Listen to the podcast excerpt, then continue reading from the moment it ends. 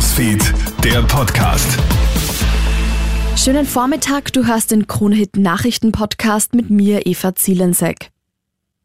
Unsere Antwort hat heute begonnen, so US-Präsident Joe Biden. Die USA reagieren jetzt nämlich auf den tödlichen Angriff pro-iranischer Milizen auf US-Soldaten in Jordanien. Bei dem Drohnenangriff der vergangenen Woche sind drei amerikanische Soldaten getötet worden. Laut eigenen Angaben hat das US-Militär jetzt mehr als 85 Ziele im Irak und Syrien beschossen. Die USA streben nach Biden zwar keinen Konflikt im Nahen Osten an, jedoch werde man darauf reagieren, wenn einem Amerikaner Schaden zugefügt wird. Das Interesse an einem eigenen Haus hat stark abgenommen. Im Vergleich zu 2022 ist die Nachfrage im Vorjahr um 14 Prozent gesunken. Das zeigt eine aktuelle Umfrage von ImmoScout24. Die Kaufpreise bei Einfamilienhäusern sind jedoch nur minimal zurückgegangen. Die hohen Kreditzinsen und die Belastung durch die Teuerung machen den Traum vom Eigenheim unleistbar.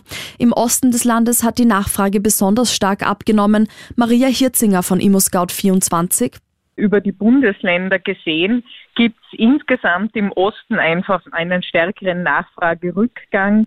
Das heißt, wir verzeichnen im Burgenland ein Minus von 19 Prozent, in Niederösterreich minus 20 und auch in Oberösterreich ist es um 16 Prozent gesunken, ähnlich wie in Kärnten um 15 Prozent.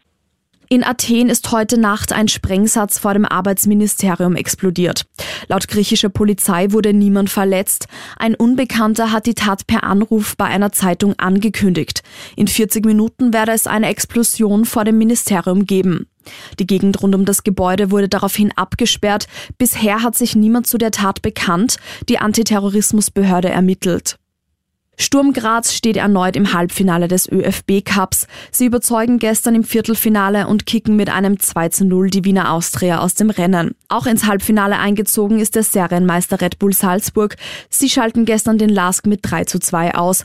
Heute empfängt im Viertelfinale der DSV Leoben den SCR Altach.